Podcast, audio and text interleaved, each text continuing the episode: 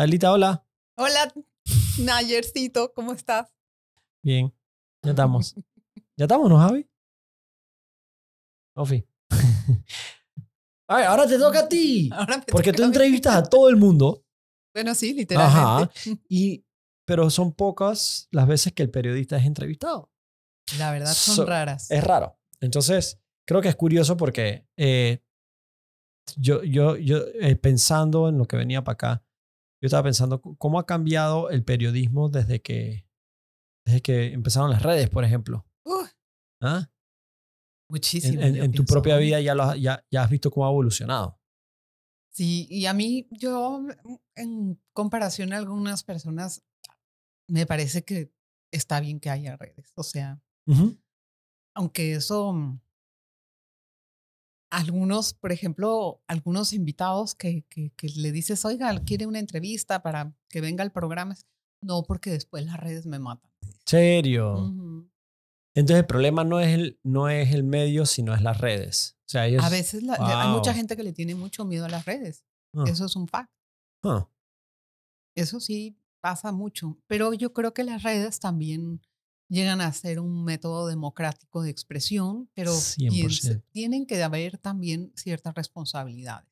O sea, éticas. Sí. Me gustaría que fuera así. Yo no sé si eso es posible. Yo, yo creo que apenas estamos todavía como una era de incepción. Por ejemplo, a nivel jurídico aquí en Panamá, las redes apenas se están comenzando a usar como pruebas documentales en casos de difamación. Ujú. Por ejemplo, antes no eran aceptadas, no era considerado.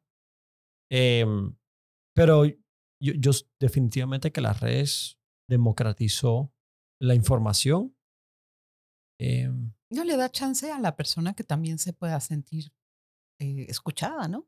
Sí. Eh, que pueda informar lo que está pasando aquí, lo que está pasando allá, lo, que, lo que quieran decir. Es un desahogo eh, a- ciudadano para todo el mundo. Antes, sí. para poder hacer valer no un derecho, sino para poder dar una información o algo, había que escribir un artículo en el periódico. Era un pro- O había que mandar algo a una Y después, ¿quién eres tú? y tienes que o conocer sea, gente. es es difícil. eh, Y yo creo que esto vino a darle al ciudadano una voz muy interesante. Sin duda. Yo no, yo no, yo no tengo conflicto con las redes, pero sí las uso con mucha responsabilidad. Eso sí lo hago. Es que es un arma. Es un arma. Yo en lo personal tengo un- trato de tener mucha ética en, en lo que publico y en lo que me dicen a mí también. Me ha pasado. Me ha pasado que me dicen y resulta que lo que me dijeron, que yo terminé publicando, era falso. Entonces, ahí es donde el periodismo es diferente de las redes sociales. El periodista investiga, Claro. valida, busca la- las fuentes antes de publicar. Se supone. Sí, no, debes de hacerlo, claro. Pero algo importantísimo entre el periodismo y las redes es la credibilidad que tenga la fuente. Entonces, no es lo mismo que tú veas una cosa en las redes y que tengas que estar viendo y verificando a que si lo dice una persona que tiene credibilidad Ujú. y que supuestamente Ujú. ya ha hecho todo ese trabajo que has dicho tú antes. Totalmente. Ahí tienes dos factores, ¿no? La credibilidad y la exponenciación del mensaje a través de diferentes Canales. lugares. Sí. Eso también te ayuda. Sin duda. Em, ok, aquí. Pun, paréntesis, porque yo guardo una apreciación inmensa de todos los periodistas de este país. Yo guardo una apreciación inmensa por, por, por ti, Ay. por tu, profes, por tu profe- profesionalismo, por un reportaje que tú hiciste. De la. Procuraduría para la Nena. Eso. 2018, ¿verdad? Eh, fue en el 2017, 18, sí.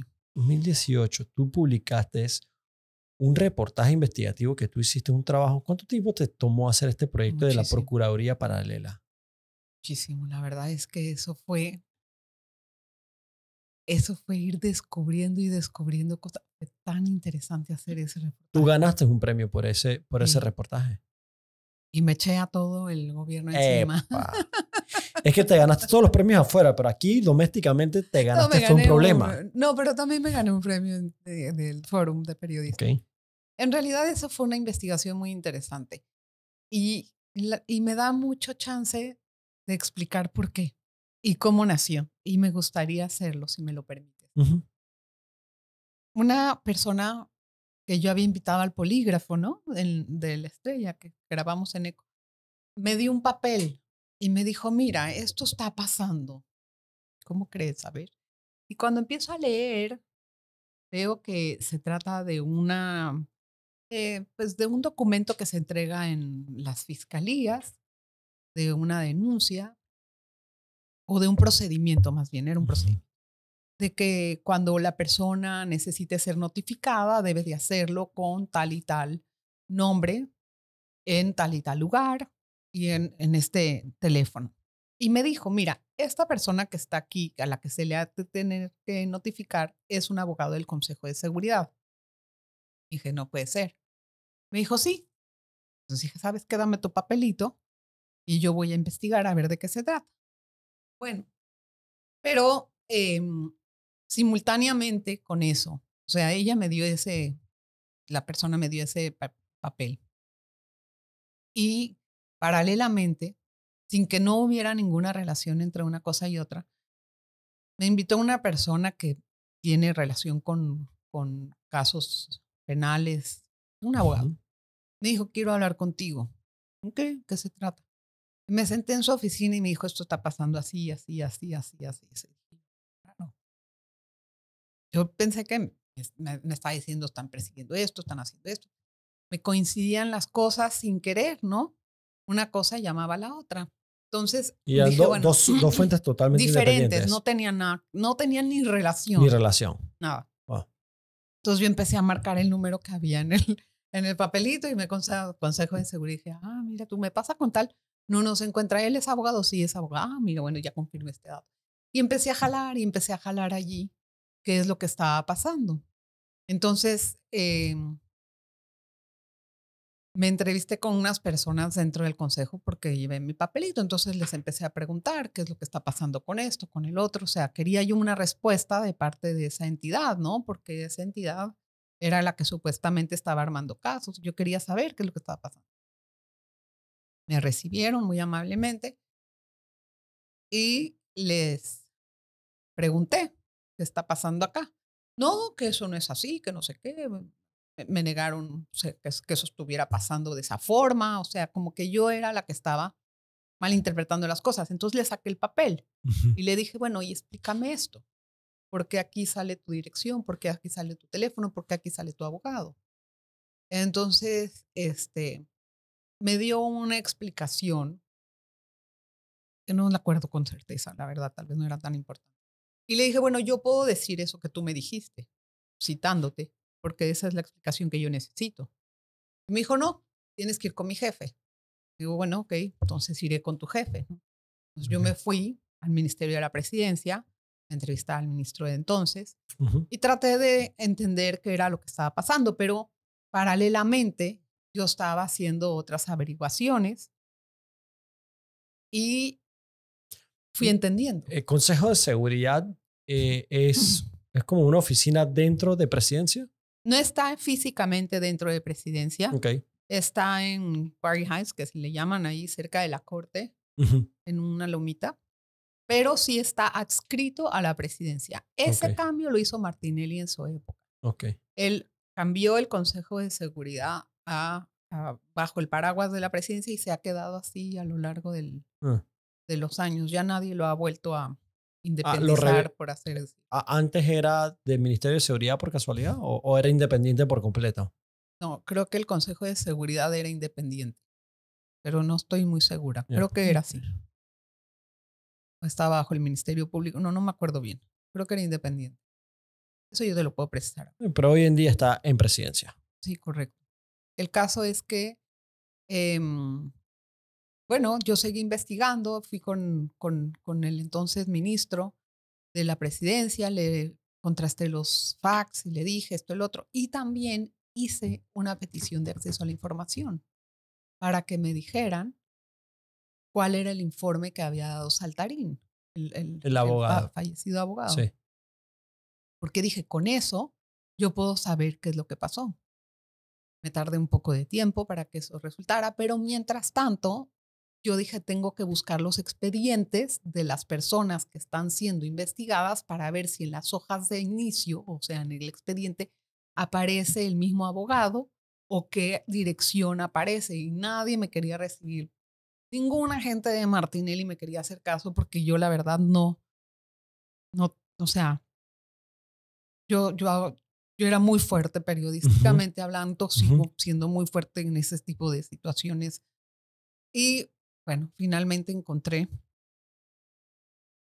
que conseguir los expedientes forma digital y empecé a revisar y a revisar y a revisar y entonces me tomó mucho tiempo, como cinco meses hacer todo eso. ¿Esto, empezó cuándo? Ah, creo que fue en mayo. 2017, 18. No, 18. 18. pero antes, como principios de mayo o por ahí. Tal vez antes. Yo no me acuerdo cuándo publiqué. Yo creo que publiqué en octubre. ¿Qué, qué dice? ¿Cuándo, ¿Cuándo es la fecha de la publicación, Javi? ¿La tienes ahí? Tengo que verla aquí. Ah, ahí, ahí, tenemos el guy on the chair. El tumba burros. Ok, busca el eh, busca Panama America. No, no, no, eh, ¿qué la, estrella, la, estrella, de Panamá, disculpa. Fue quien lo publicó. Eh, pero eso, eso Se llama La mano paralela de Eh, ahí está. El hombre, ok, ¿qué fecha sale ahí, Javi? Creo que fue 2018. Creado, sí, eh, octubre. Primero de octubre de 2018. Te dije, no estoy tan mal. No. Bueno, sí, entonces empecé la investigación en, antes de mayo, por ahí. Sí, correcto, correcto. Me acuerdo que era así. Y bueno, eso me dio la oportunidad para entender qué era lo que estaba pasando, pero cuando ya yo tenía el informe, ya era un documento eh, mucho más robusto de lo que había pasado y entonces empecé a analizar lo que se, que se hizo acá, qué se hizo allá y ahí aparecían muchos casos, no todos, no todos los que ahorita mismo están Pero en los tribunales fueron parte de esto. Correcto. Eso hay que aclararlo. Sí. Y eh, bueno, mientras de los, que, de los que hubo, yo realmente traté de ser lo más objetiva posible y entrevisté justamente a las personas que estaban involucradas en ese tipo de procesos. O sea, tanto a a víctimas a las que pude entrevistar. Sí. Algunos no tuve ni acceso porque algunos estaban, eh, creo que estaban privados de libertad, algunos, otros sí, pude entrevistar. Y también a las personas que hicieron el, el proceso, de, o sea, los directivos de las entidades que estaban involucrados dentro de, del procedimiento. ¿Y sí compadecieron? Bueno, muchos sí me atendieron. Wow. La verdad que sí, muchos sí me atendieron y tuve la oportunidad de preguntarles. Y algunos no querían aparecer con nombre y apellido, otros sí. Pero, por, pero lo que importaba era ofrecerle al público o, a la audiencia una información completa de todo lo que estaba pasando. Y, y, cuando estás haciendo esas investigaciones como periodistas, te enfrentas a una situación donde la fuente, la persona, desconfía de ti. Claro. Incluso aunque, por ejemplo, tú le dices, no voy a poner tu nombre, igual no te quiero decir, es que no confío en ah, ti. No, no, así? eso no me pasa. ¿No? No, no, no. Eh, desconfían en que muchas veces es, ¿para qué quieres esto? O sea, ¿qué vas a hacer con este material? No, les mm. explicas, yo estoy haciendo una investigación, que esto, eso pasa en todas las, en muchas de las de los trabajos periodísticos. Tienes que explicarle al entrevistado para qué lo estás entrevistando, qué piensas hacer con eso y decirle en qué contexto puedes publicarlo, más o menos. O sea, lo ser lo más transparente posible, porque la verdad es que la persona a la que tú estás entrevistando también tiene sus derechos, ¿no? De conocer qué es lo que va a pasar con, con, sus declaraciones y, y, y cómo, cómo, o sea, no cómo las vas a tratar, pero en qué contexto está diciéndolas. Correcto. Yo creo que tienes que darle a, cada uno espacio de entendimiento. Eso considero yo como periodista, no sé.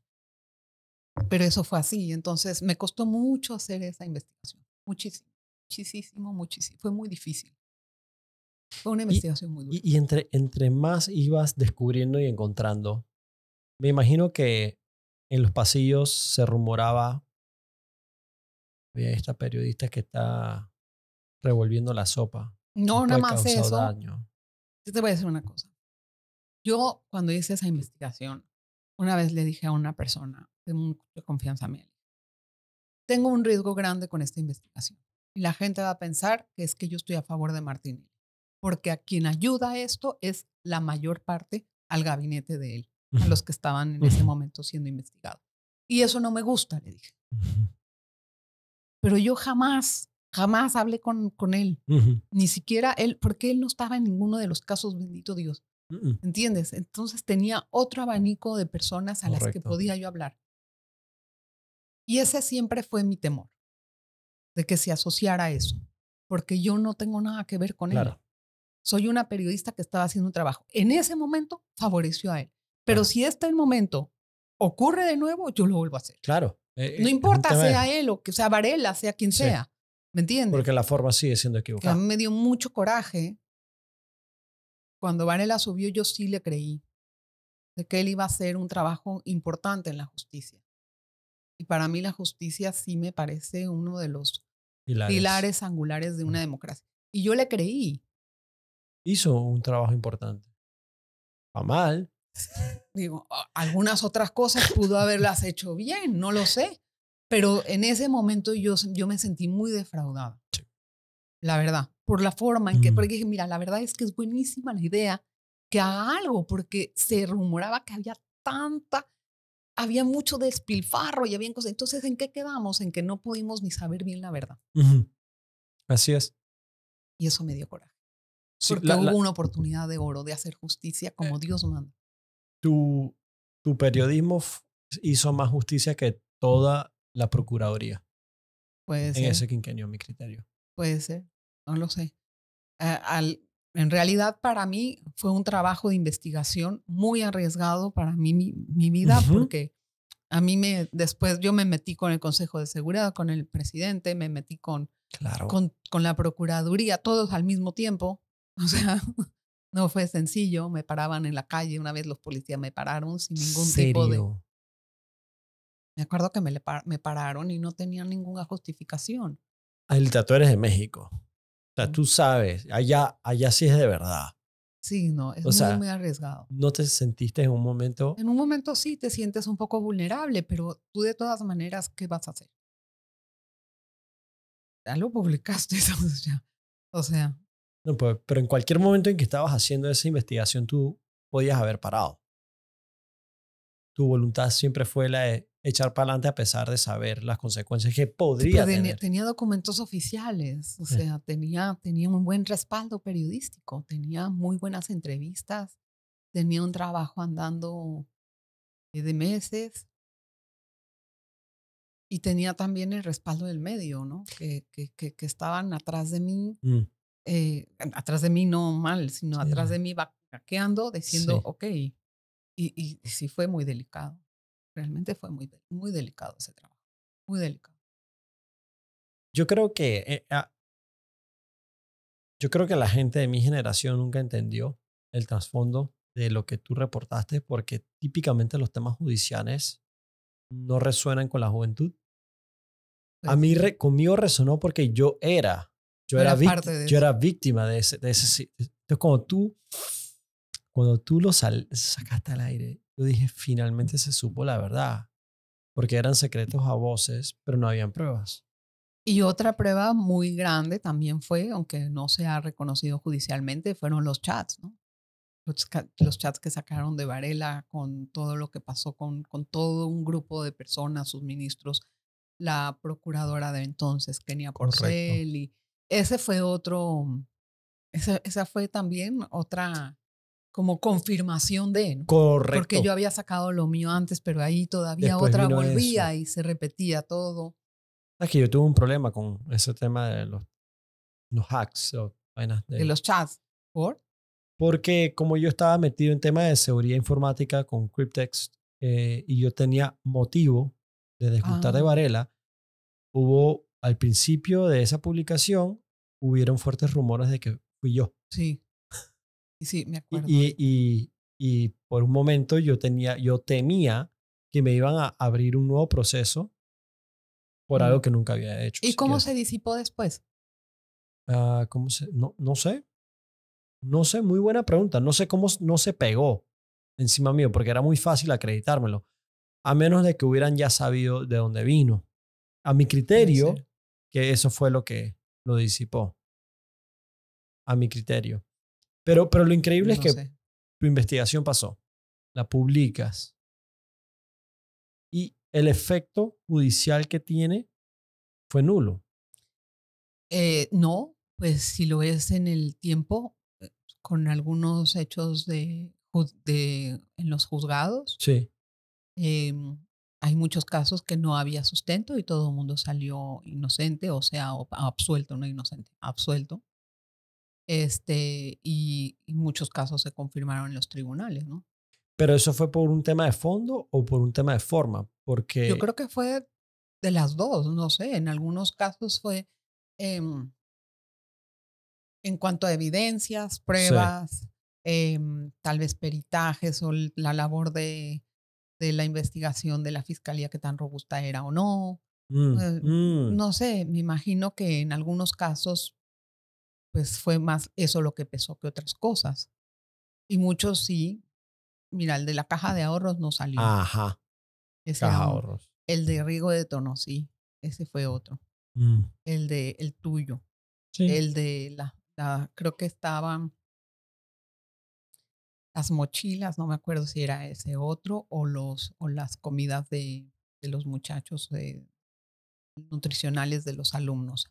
Tendría que ver todos los casos, pero habían varios donde eh, ciertas entidades se reunían con el Consejo de Seguridad y de ahí entonces más o menos ves más qué casos había en ese se estaban dando. Y claro, yo hablé también con algunos interlocutores y les pregunté, ¿tú te reuniste con esta persona? Ujú. Y si me decían que sí, entonces ya yo tenía eh, una confirmación de que ese era un caso, ¿no? Por Claro. ejemplo. Claro. Yo me recuerdo cuando eso salió, eh, eh, Ana Belfon era mi abogada en ese entonces y me dijo, Mayer, ve de una a la estrella y compra todas las copias que puedas. Y cuando fuimos a mi audiencia preliminar, presentamos eso ante la audiencia. ah, ¿de verdad? Sí. No supe Bueno, eso. Tratando de atacar la forma.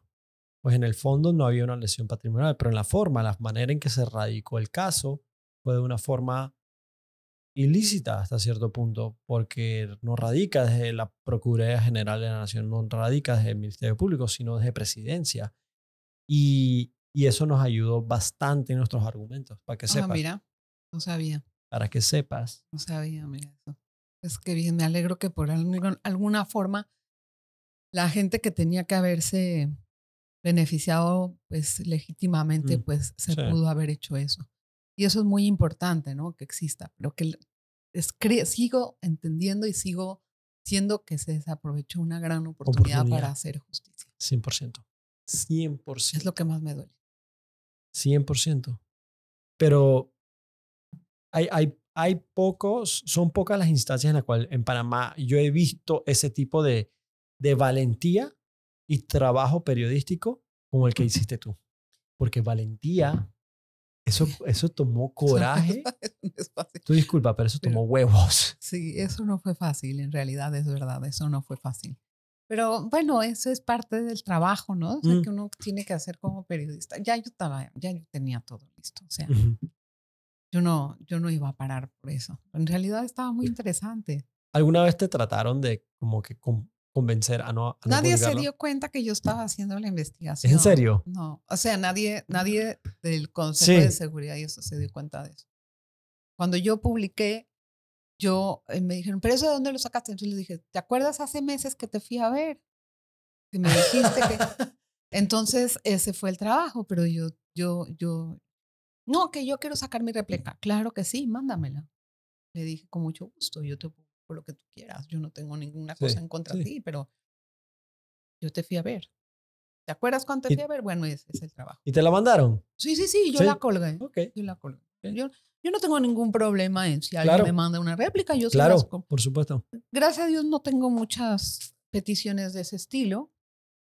La verdad creo que son contadas, pero cuando alguien quiere una réplica, con mucho gusto se le pone, si Sí. es que la merece también en el sentido de que yo te voy a ver a ti, te entrevisto, te digo, oye, em, necesito que me hables de esto y de esto y de esto. Y si tú te niegas, pues entonces después si quieres una réplica, no, no sé si eso aplica como tal, ¿no? Porque te fui a ver en el momento en Claro. que estábamos tratando de, de- de- de esclarecer un tema. ¿Y, ¿no? y alguna vez ¿Te, te pasa en tu, en tu línea de trabajo en donde tú vas por tu camino, donde tu intuición te dice, estoy encontrando una verdad y luego eh, te, han te ha pasado que te tratan de desviar, ya sean influencias o la estructura eh, de, ya sea el periódico o la televisora? ¿Te ha pasado No. algo así? No, la verdad. Muchas veces cuando yo hago la investigación la hago muy en solitario. Mm. Sí. Y me sorprendo a veces que le pido entrevista a alguien y dice, no me va a dejar, ni siquiera me va a contestar. Y me contestan y me Mm. dan la entrevista y es tan enriquecedor Mm. porque digo, ay, qué bueno, mira, me contestó y por supuesto que hay que incluir su parte. Está, no, me- la verdad es que no comparto mucho eh, eso. Tú has entrevistado probablemente a mil personas ya en, en Ay, tu vida, por favor. Tú te das cuenta cuando te están mintiendo. Ay, todavía no tengo. Me quiero. Mira, yo sí quiero hacer un curso del FBI para Ajá. que me digan, bueno, una persona está mintiéndote o no. Puedo intuirlo. Lo puedes ver mucho. Me pasa mucho que tartamudean cuando los estás entrevistando y tartamudean. Yo sé que ahí hay algo raro. No sé si me están mintiendo, pero sé que hay información guardada Mm. que no me quieren decir. Mm, Entonces mm. ahí yo aprovecho e insisto y logro buenas cosas. Tan así, ducha que dices, sí, me está mintiendo o no. Tal vez en el momento no, pero ¿qué ocurre? Cuando uno sigue investigando, dices, ah, mira lo que me había dicho y yo, yo, encontré que eso no era así. Entonces, en ocasiones les llamo de nuevo y les digo, mira, tú me dijiste esto y fíjate lo que yo tengo aquí, lo que tú me dijiste no es así. Tú quieres hacer una aclaración para Le ver das, si... le das la oportunidad.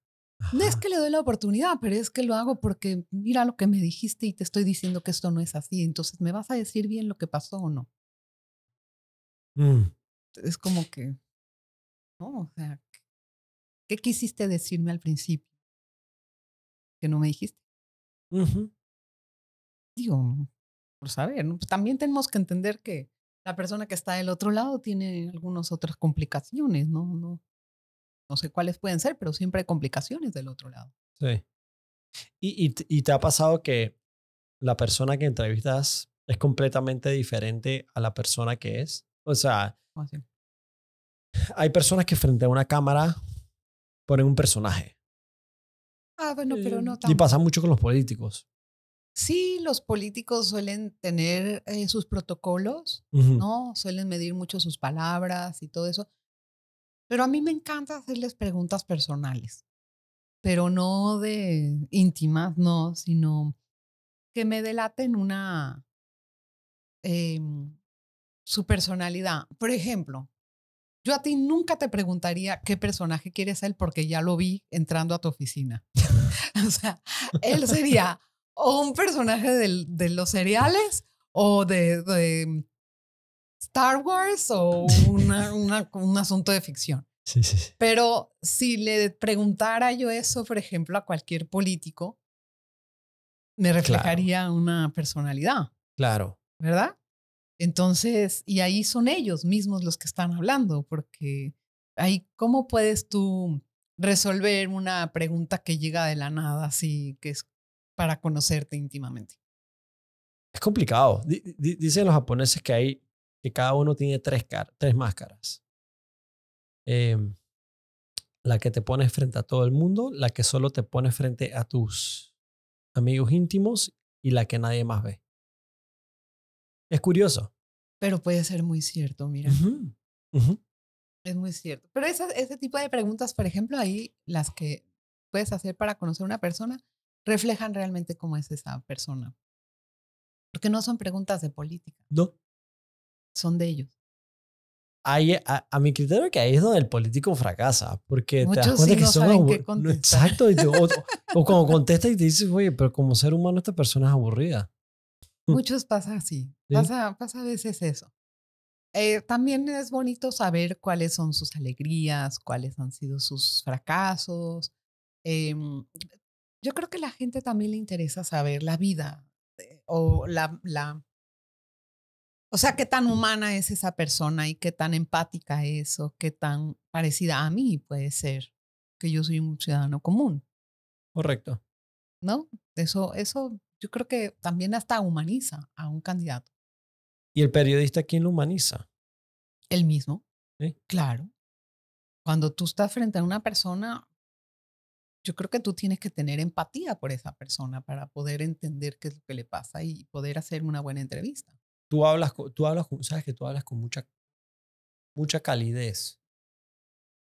Cuando yo te he visto entrevistar, que, by the way, yo no veo televisión, Ah, no. pero sí veo Twitter. Entonces ahí Ah, sí, siempre en veo tus clips. Eh, la manera en que tú preguntas, eh, no estás leyendo en ningún script, no estás, No. em, no, No no me tienes un formato de robot. O sea, la, la manera, es, es la misma manera en que tú hablas a título privado. Es que yo no, yo, yo, por ejemplo, para hacer una entrevista, yo me pongo a estudiar a la persona. ¿Quién es? ¿Qué ha, qué ha dicho? ¿Cómo lo ha dicho? Eh, si ahorita se- hay algo que, que deba yo de puntualizar de lo que haya mencionado antes, su posición sobre algún tema. Y voy haciendo una lista de preguntas guías para mí, guías. A veces digo con tantas preguntas que digo, no sé para qué hice tantas preguntas, porque pues, no voy a hacer ni, tal vez ni la mitad me dé chance, pero tengo un menú Mm, de ideas Ujú. de lo que puedo preguntar. Y ya cuando la persona está enfrente y le empiezo a preguntar algo, entonces si no me cuadra lo que me está diciendo, me detengo ahí e insisto, a ver, para ver de qué se trata lo que me está hablando. Y muchas veces entonces se va un poco más de tiempo en eso. Acuérdate que en televisión el tiempo es más limitado. sí. Pero sí insisto un poco en los temas. Ay, perdón. Y yo creo que eso es lo que a algunas personas Sí. les molesta porque, Es incisiva. Ujú. entonces, hay otros formatos que es pregunta uno, pregunta dos, pregunta tres. Entonces Sí, termino y con las preguntas y si me contestaste otra cosa, Claro, No si chifea la pregunta, yo sigo con la siguiente, pero tú no te dejas. Tú no te dejas. no me gusta que me hagan eso. No. Tú te das cuenta de una vez. Ah, yo les digo muchas veces, ¿qué tiene que ver eso con lo que le pregunté? ¡Epa! Ajá. no lo entendí. Típico político enredando. No entendí qué tiene que ver eso con lo que le pregunté. Bueno, pero eso, eso pasa mucho en, en, en- en- en entrevistas que son, pues, de gente que está cuidando mucho su, su- su imagen, ¿no? Claro. Apariencia. Y cuando vinieron contigo, luego les volviste a invitar a, a los políticos y regresaron o no? A los candidatos a la presidencia, eh, le- les prometí que los volvería a invitar en la recta final. Ah, sí. Em, vamos a ver si ahora que estoy participando, si incluso van a aceptar la invitación, porque hay unos que nos no pueden, no, no pueden separar sus intereses políticos de eh, sus oportunidades personales, quizás. Entonces, no sé, ahí veremos quién es quién. Em, eh, pero no, yo, yo voy a tener un enfoque ahorita de...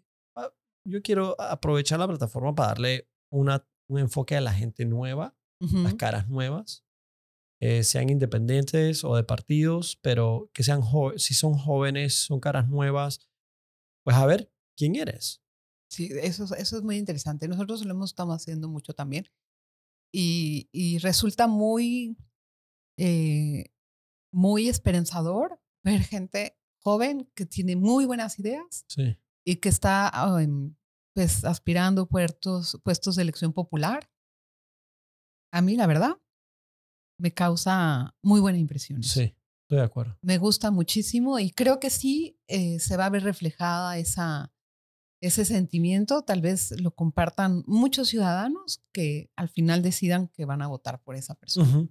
O por, sea, por, ese, por, por- por esos tipos de independientes, ¿no? tú, tú sabes que, ¿sabes por, sabes por qué dije no, no importa si son de partidos o no? Porque, porque he encontrado muchos que se vieron obligados a involucrarse en un partido porque incluso por la libre postulación No hubo, hubo clientelismo.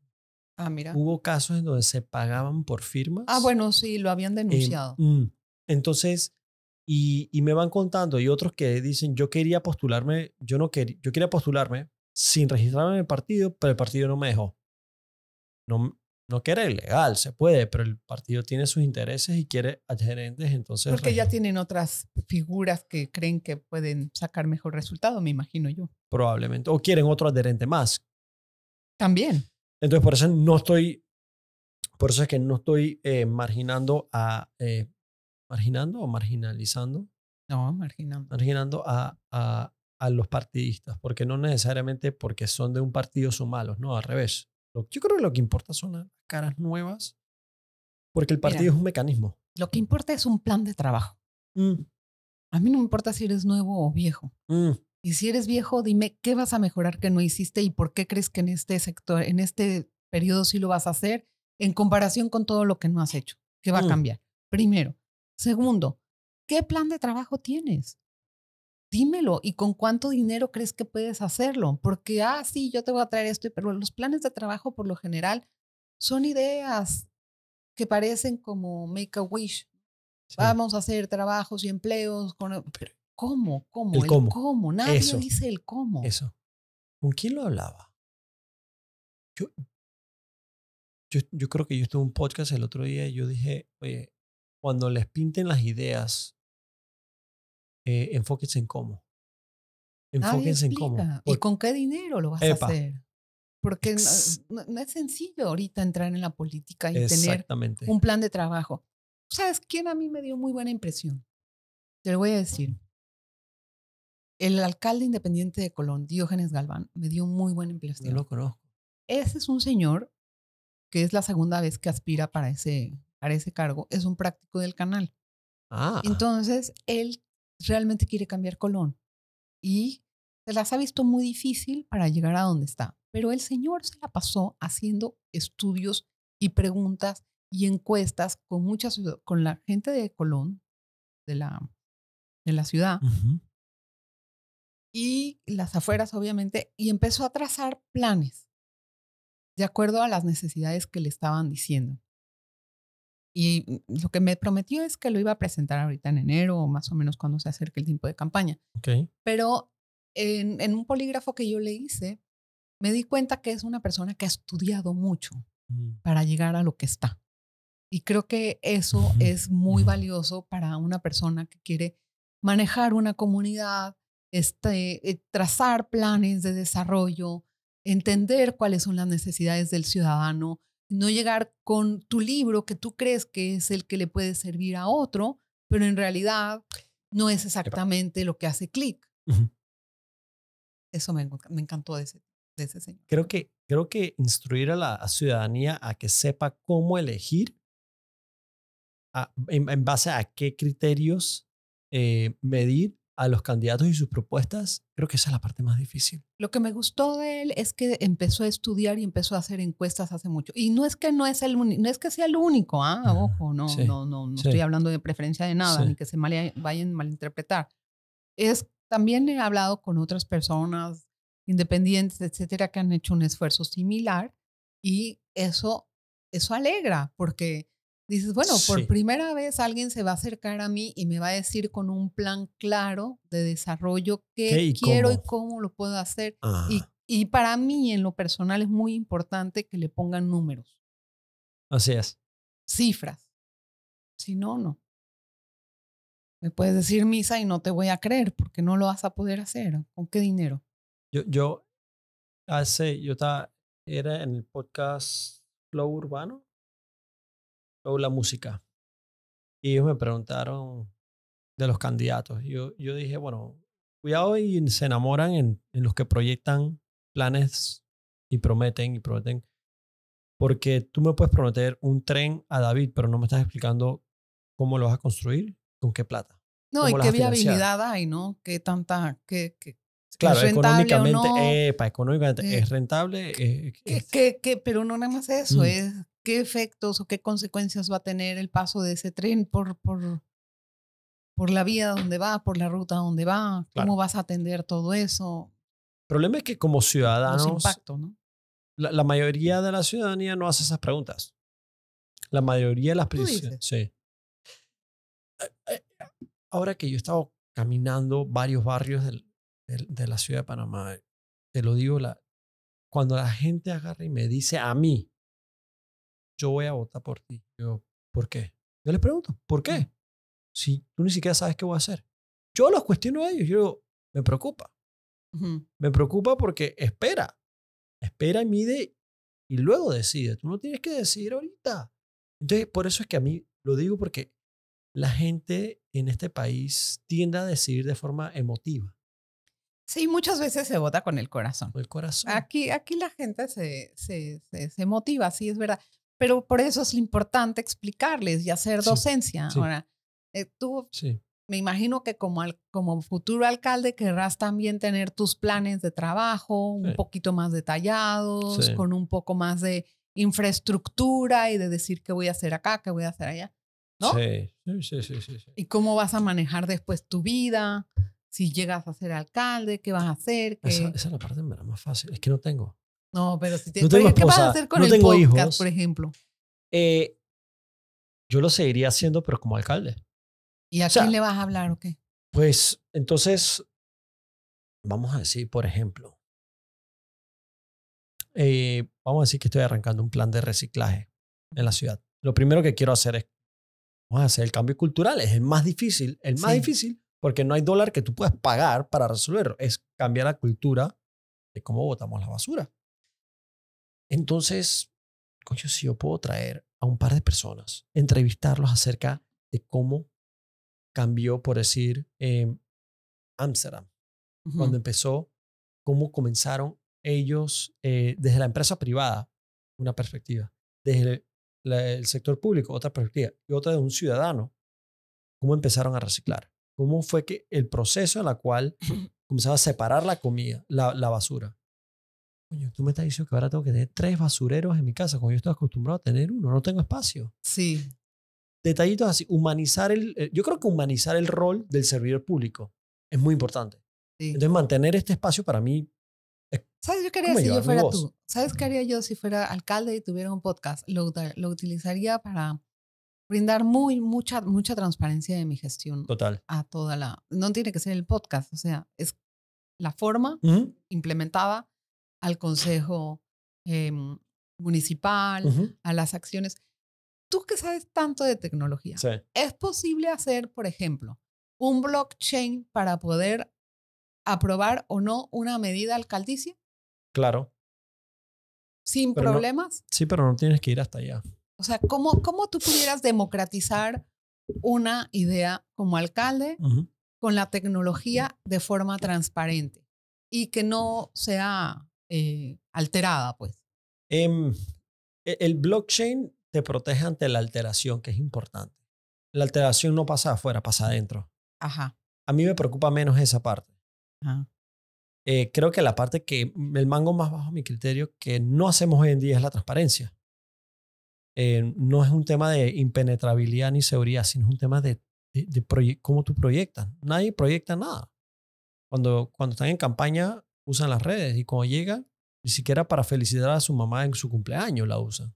Pero participación ciudadana, eso es lo que la gente está pidiendo. Entonces, una forma de democratizar las ideas y los proyectos es hacer que todo el mundo pueda entrar en una votación sin tener que ir a un referéndum. Entonces, ¿cómo utilizarías la, la tecnología? Ok, so, los planes que yo estoy haciendo, eh, yo, yo tengo, yo tengo un saying que dice, no tienes que llegar para hacer. Ajá. Entonces, quizás la mejor campaña es la que demuestra que tú puedes hacer sin ni siquiera haber llegado, a mi criterio. Entonces, yo decidí que yo voy a hacer un app. Mm. No un app de que, ah, Mayer 2024. Nadie quiere ese app, te lo aseguro. Eh, decidí que voy a hacer un app que se llama Marca, con 3A. Mm. Porque Marca costaba como 150 millones de dólares, marca.com. 150 mil dólares. Porque ya es un nombre agarrado, ¿no? Claro, entonces, anyhow, Marca. Y es como un Waze, pero para el peatón al ciudadano. Entonces, el ciudadano marca los problemas por resolver. Ah. Desde el hueco en la calle hasta el popó de perro, hasta el basurero que se llena, o la basura que no han recogido, o el pataconcito. Todos conocemos los pataconcitos, o el poste caído. Tú vas marcando. Mm. Ahí lo, primero que estás haciendo es invitando al ciudadano a participar en los, en los problemas.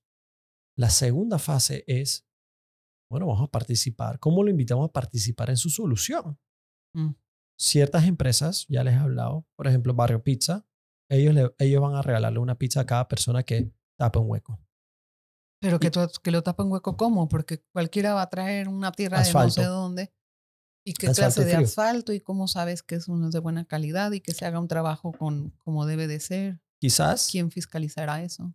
Eh, quizás no vaya a ser perfecto, pero va a ser mejor que nada, que es lo que yo he venido haciendo. Yo compro el asfalto en frío, eh, lo, lo pongo y luego en seis meses se vuelve a abrir porque no es el mejor asfalto. Pero por esos seis meses se hizo más de lo que hace el Estado. Pero tal vez se gasta el doble. Lo ideal, lo ideal es que a través de eso, como me lo contaste en el polígrafo, puedas invitar a la entidad responsable para que lo arregle.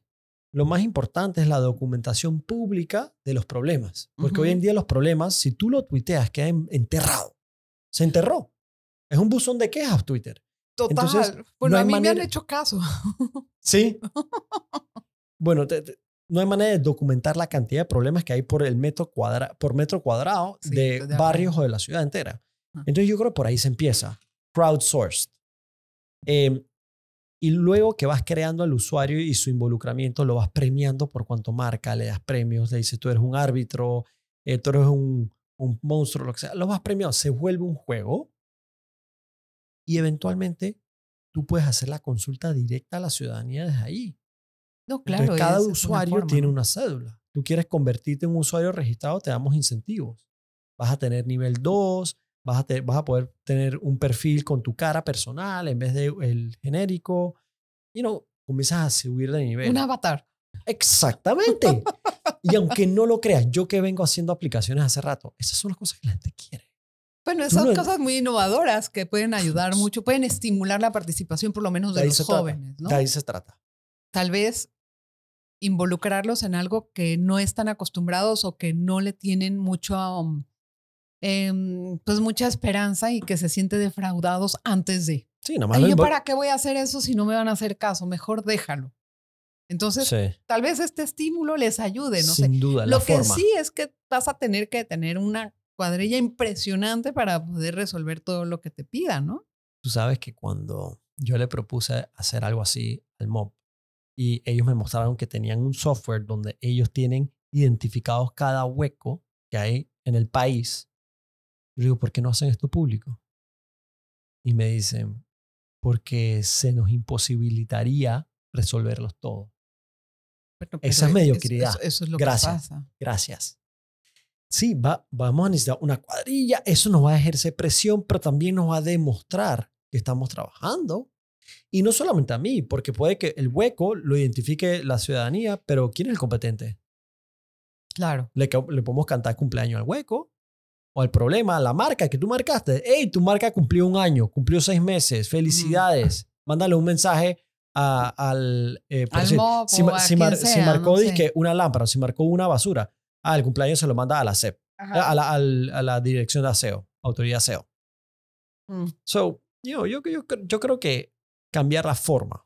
Cambiar Yo la creo que Eso, eso ayudaría mucho a, a, involucrar al ciudadano en los asuntos públicos. Sí. Le daría, le daría un poder especial, en el sentido, en el buen sentido de la palabra. A nosotros como ciudadanos nada más nos involucran en las elecciones.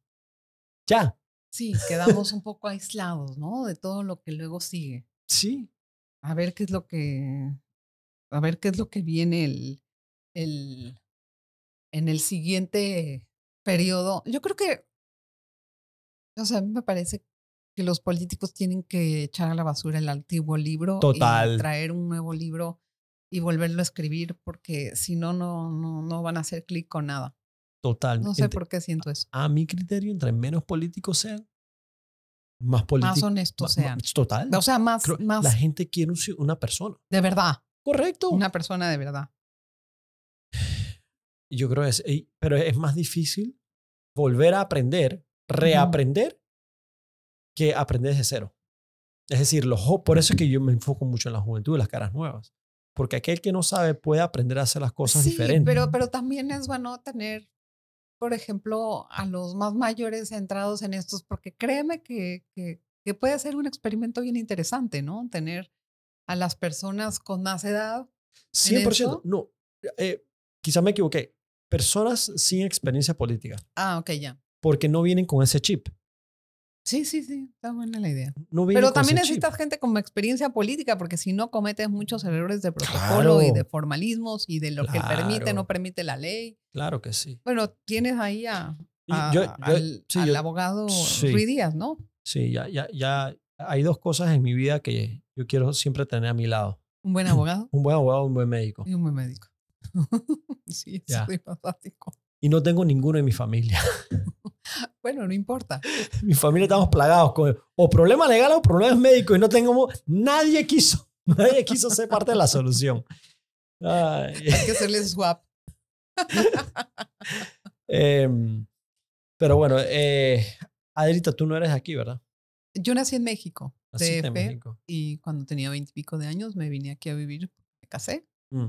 y ya, desde aquí estoy. Y el acento, Sí. el, el, el queso pa nunca se te ha pegado.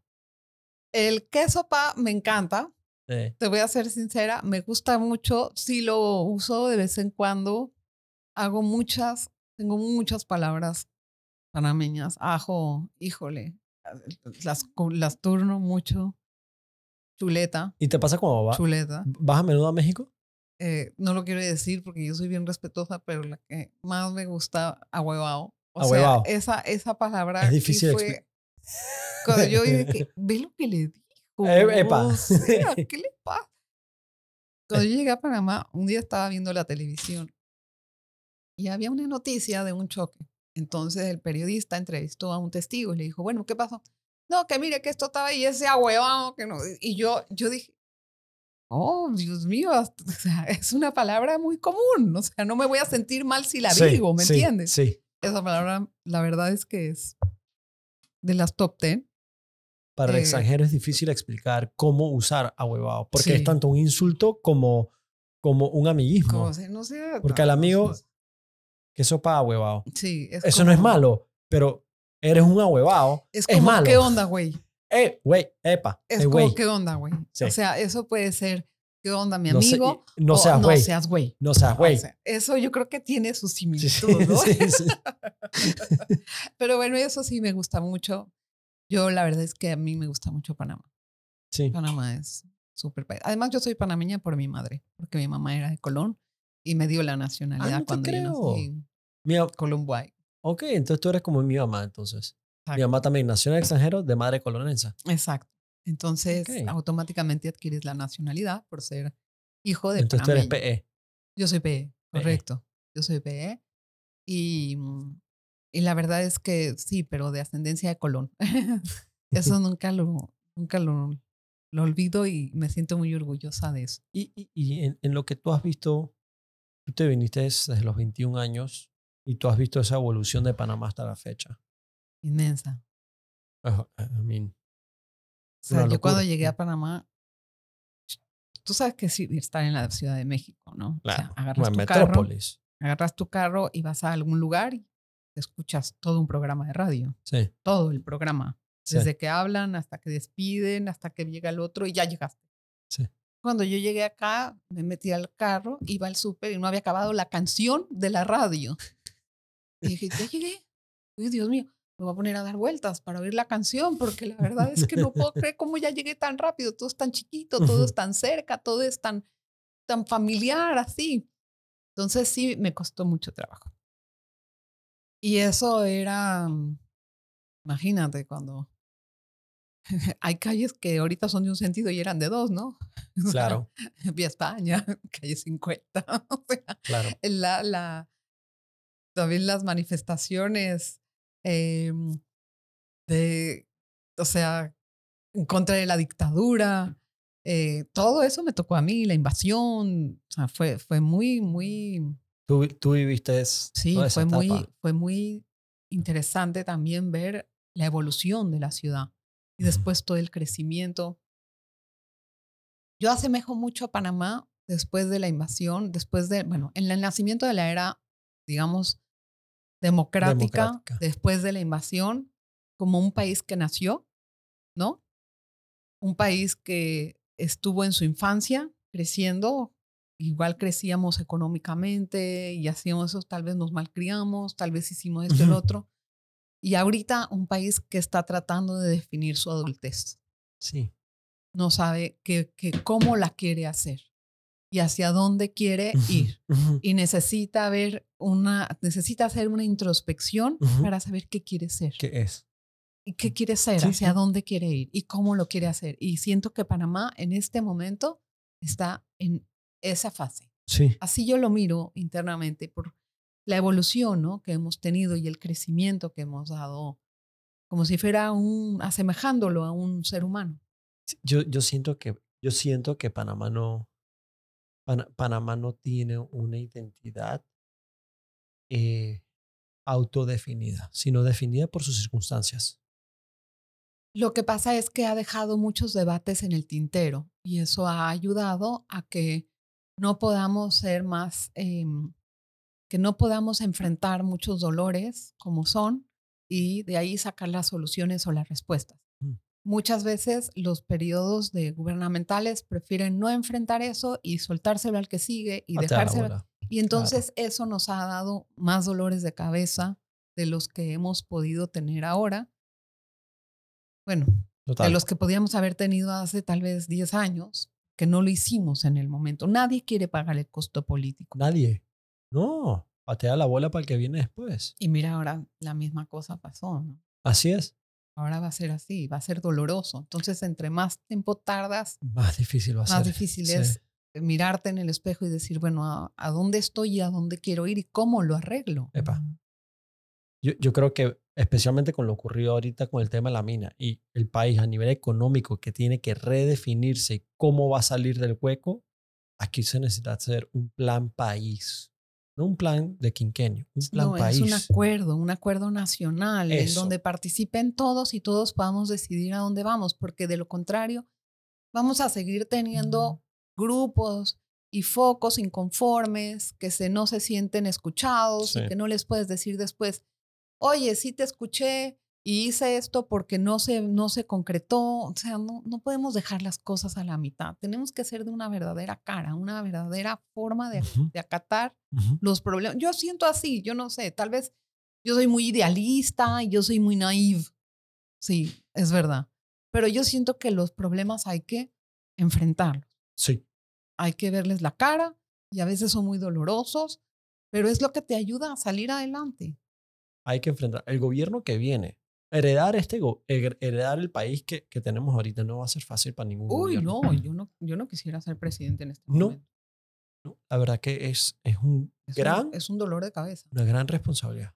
Un- porque creo que estamos en, en una etapa muy, muy, muy decisiva de este, de este país, de esta democracia incluso. Pero ¿sabes qué, Mayer? Sí, pero al mismo tiempo es la etapa y es la oportunidad de oro Sí. para brillar en un plan, en el que la persona que vaya a regir este país tenga ese, ese, esa iniciativa de juntar a todo el mundo y decir, ok, ¿qué vamos a hacer? ¿Qué quieres hacer tú? ¿Qué quieres hacer tú? ¿Cómo lo vamos a hacer? ¿Qué vamos a hacer? Y, y yo sé que muy- hay muchos intereses metidos y pueden haber otras situaciones que complican, ¿no? Este, Sí. Tomar decisiones, pero no es nada más sentarse y hacer un plan, es poner después a un responsable para que le dé seguimiento a eso es. y no se quede en una hoja de papel Así es. mojado. ¿Sabes que eso es lo bonito de Estados Unidos? No importa quién es el presidente, Estados Unidos es Estados Unidos. no es el presidente, Sí, Estados Unidos es Estados Unidos. Y como que creo que Panamá depende, hay diferentes versiones de Panamá. El, el Panamá de Martinelli, el Panamá de Varela, el Panamá de Nito. Así nos recordamos. Y cada país y cada presidente, perdón, imprime su impronta. O sea, eh, perdón, irradia su impronta. Y yo lo veo así. Si tú ves cómo fueron los gobiernos de cada uno de los presidentes, Ujú. es como ese carácter de esa persona. Yo lo veo así. Y así, eh, realmente eso es lo que tú irradias. Así Mira, eso va en cascada. Mira El Salvador. Por eso, sea, eso, ese tipo- ese es, e- es ese esa carácter vibra. del Señor Sí, y eso es lo que irradia y lo que hace todo su gobierno. totalmente. y pente a ver cómo han sido los gobiernos que nos han eh, que nos han eh, que han precedido a este y cómo es este y cuáles eran los caracteres de esas personas yo siento que es así Así es. es algo muy natural y que debería de ir a mejor no Debería. Porque, porque deberíamos escoger gente que tiene toda esta, ese, esa, ese know-how y que, que, que tenga esa voluntad de hacer el bien general. Me encanta porque voluntad y sentido común. O sea, el sentido común no es tan común y la voluntad es como que es más carente que el dinero. Aquí en Panamá hay más plata que voluntad. Es lo que yo siempre sentí a nivel de, de Sí. gobierno. Ah. Es como que hay si hay voluntad para hacer las cosas bien, la plata sobra. Panamá está desperdiciado, si tú quieres saber la verdad. Panamá está desperdiciado. Tanto que se puede sacar de aquí. Mucho. Uf, mira las islas que tenemos en las perlas. Tienen olvidadas a todas las islas. Está eh, lleno de, o sea, pasa por ahí cualquier cantidad de tráfico de drogas. Si tú agarras esas islas y las haces estilo eh, eh, Grecia, a cada una le das un tema Mm. especial y sacas un ferry y llevas a los turistas por ahí que vayan una a la otra, que caminen por acá, que vayan a la otra, que hagan un tour. Tú sabes todo lo que le brindarías a esas Increíble. poblaciones que en este momento están esperando por lo menos que vayan y que les pongan una media, una escuela media, o que les ayuden a salir adelante con profesores, o que les hagan carreteras. O sea, en vez de no hacer nada, o sea, tú puedes entender todo lo que pudiéramos hacer y cada zona del país desarrollarla en diferentes ambientes. Si vamos a apostar al turismo, pues entonces Epa. meterle ganas a eso y tratar de transformar al país. No sé, yo creo que tendríamos muchísimas oportunidades, no solamente con ese ejemplo, hay muchos ejemplos que pudieran ser de realmente de este país un excelente lugar para vivir. Pero hay, hay el problema de la corrupción que no nos deja tranquilos y el egoísmo El, sí, el egoísmo es gigante. egoísmo. y los oligopolios. Esa es otra cosa. Sí, Muchos son oligopolios. Sí, ese es el Eso problema. no se puede salir. Sí. Todo el mundo tiene su, su grupo, Y sus su interés oligopolios. y- Entonces nadie, Ujú. nadie, nadie cede nada. No hay reglas claras en inversiones. Es muy difícil hacerlo. Sí. Atraer in- inversión extranjera es bien complicado porque el propio mercado local, doméstico, te cierra las, venta- las puertas Es a difícil. hoteles afuera, por así no, otra cosa, cualquier cosa, cual- en la actividad que tú digas, siempre pasa eso. Claro, la gente está tratando de proteger sus negocios, yo lo puedo entender, proteger, pero también hay, hay posibilidad de ampliar, tal vez con algunas reglas claras para todos. Sí. No Eso es lo que yo me estoy esperando de los candidatos a la presidencia, porque hasta el momento ninguno me ha dado un plan país, una visión clara de qué y cómo. Yo no sé si lo voy a encontrar antes de... Es lo que estoy esperando para saber por quién votar. Yo le, yo le dije, van a regresar cuando tengan sus planes de gobierno ya publicados, los vamos a discutir el plan de cada uno. Eso sería, eso es lo que yo quiero hacer Sí. en, la, en la tele. O sea, quiero tener a cada uno y decirle, ok, con esto, ¿qué vamos a hacer? Y no Ajá. importa que vengan 20 veces a decir una vez educación, otro día de trabajo, otro día de ambiente, otro día el tema que quiera, pero que lo expliquen, darles, darles, Sí, darles la oportunidad y hacer el cuestionamiento debido. sí. Porque, digo, ojalá que pudiéramos tener ese tipo de, de escrutinio. 100%. Yo, yo creo que ellos tienen que tener la voluntad de, de- de ser escrutinados, de ser...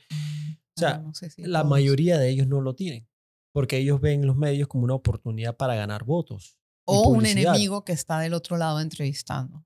A veces pasa eso. No, no, no, no vayas con ella. Da miedo. Mejor con ella no vayas, te ver mal. Eso pasa mucho. Y es difícil, Es. es difícil. Es muy duro. Adelita. Pero gracias, Mayercito No, Bello. gracias a ti. Gracias por la oportunidad de estar en tu podcast. No, Me encanta. gracias. Eres la primera periodista que está en este podcast. Ah, ¿en serio? Sí. Ah, that's nice. Sí. Gracias. Eh, Pero siempre con la oportunidad de servir a todo el que yo, creo se que, pueda. yo creo que es cool porque, eh, como te dije al principio, tú entrevistas a todo el mundo, sí, pero nadie te entrevista a ti. Entonces, muy poco sí. poco se conoce del propio medio Del entrevistador. Entonces, yo, yo te agradezco esa ventana hacia. Al tu- contrario, yo soy la agradecida. Oye. ¿qué te pasa? Tantos seguidores que tienes tú. Yo no soy influencer. Yo tampoco. Pero yo- influye en la opinión política y económica del país. En eso sí. Epa. En eso good, sí. good, En esa sí. Esos son los influencers que necesitamos. Esos son Ajá. influencers que suman. Ojalá que No sí. lo que me dicen cuál es el lipstick que está de moda o cuál es la rosca que, que más sabe rico. Ah, Está- muy es- buena la es- rosca de tu mamá. ¿La probaste? Oye, sí, muchas gracias. Te voy a decir una cosa Ujú. rápido para terminar. La que me diste para el programa la repartimos con todos los, Ujú. con todas las personas de producción. Estaba deliciosa. Yo me llevé un cacho y dije, ay, ¿cómo no lo posteé? Ya me la comí, pero estaba buenísima. Y después me fui al Price Mart el otro día y entonces, muy cómico, porque estaba un señor. Había muchas roscas de esas de las de Sí. huevos sin, sin adorno de Sí. almendra, pero había una que tenía ahí puesta que tenía almendra. Ay, mira, la rosca de la mamá de Mayer, esa tiene almendra, que se ve buenérrima. Y dije, chin, pero ya la tiene el señor y es la única. Entonces le digo, señor, ¿esa rosca dónde hay? Y me señala una pagla inmensa de rosca. Dice, ahí.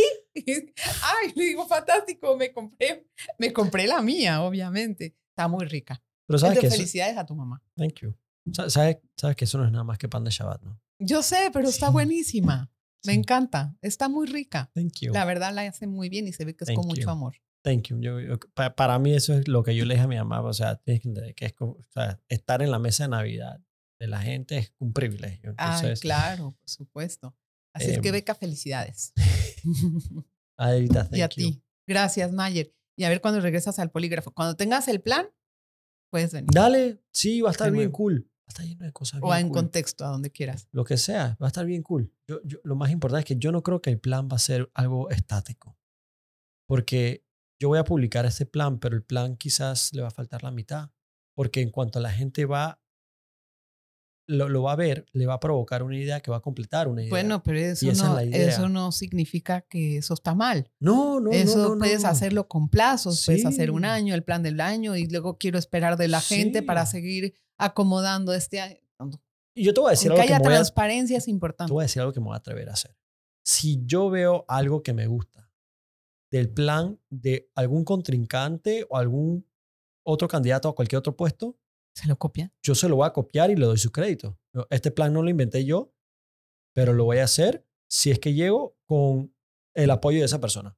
Ah, ¿de verdad? Claro que sí, porque yo creo que hay A ver que si les va a gustar eso. Quizá no le guste, pero por ejemplo, te doy un perfecto ejemplo. ¿Sabes que Em, Fábrega Mm. eh, renovó el gimnasio en Curundú que, que yo como que rehabilité el año pasado. Y yo le puse un logo bien bonito. El gimnasio Mm. se llama Rockero Alcázar, pero era nada más un letrero típico bronce, palabras en bronce escritas. Y yo le puse un logo iluminado grande. Hice rockero y un puño en la O. Ah, padrísimo. boxeo. ¿Sabes que él tumbó el gimnasio entero? Pero mantuvo el logo y el letrero. Entonces, ¿cómo no reconocerle el mérito al- a él por no haber simplemente borrado lo que yo hice, sino rescatado lo bueno que yo hice? Entonces, No, eso yo no le veo nada de malo. Al contrario, por eso es que no avanzamos, porque cada quien que ¡Epa! llega le quita al otro y le quita, No. no, no hay continuidad de las cosas, Claro. por el egoísmo, porque no, porque el cero político. Total. No, eso yo lo veo muy bien. No, lo que no sé es cómo lo van a tomar los demás, ¿no? Ah, no, yo lo voy a poner a discreción. El que lo quiera, el que quiera mis planes está bienvenido a tomarlos sin tener que darme crédito. No me importa el crédito, lo que me importa es que la idea se, se vuelva realidad. Que, by the way, el app que te dije no va a ser mío. O sea, yo empiezo el Tiene que proyecto. ser del municipio. No, no, no, ni siquiera. Es de nadie. Mm. Porque eso es lo más imparcial que hay. Porque el app lo inicio yo, pero es un proyecto abierto en, cual, en que cualquiera, cualquier programador del mundo entero puede decir, ¿sabes qué? Voy a, a crear la funcionalidad para que puedas grabar videos. No Mm. solamente tomar fotos de los problemas, sino grabar videos. Y cada Mm. persona va agregándole a este proyecto. Y ya no es un proyecto de Mayer, sino del mundo entero.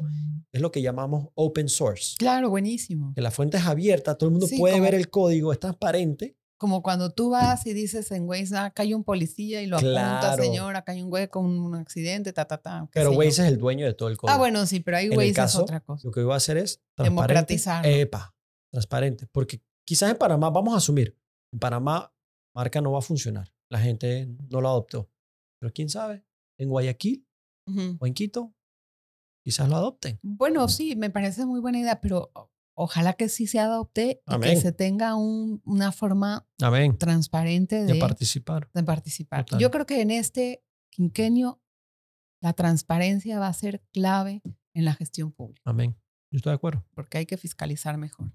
Pero gracias, Mayercito. Gracias, Adelita. Gracias por estar.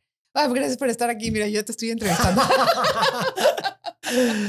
Hasta Javi se rió. Javi, gracias por estar en mi programa. Sí, sí, sí. Gracias por estar en, mi- en- en tu programa. Oh, Lord.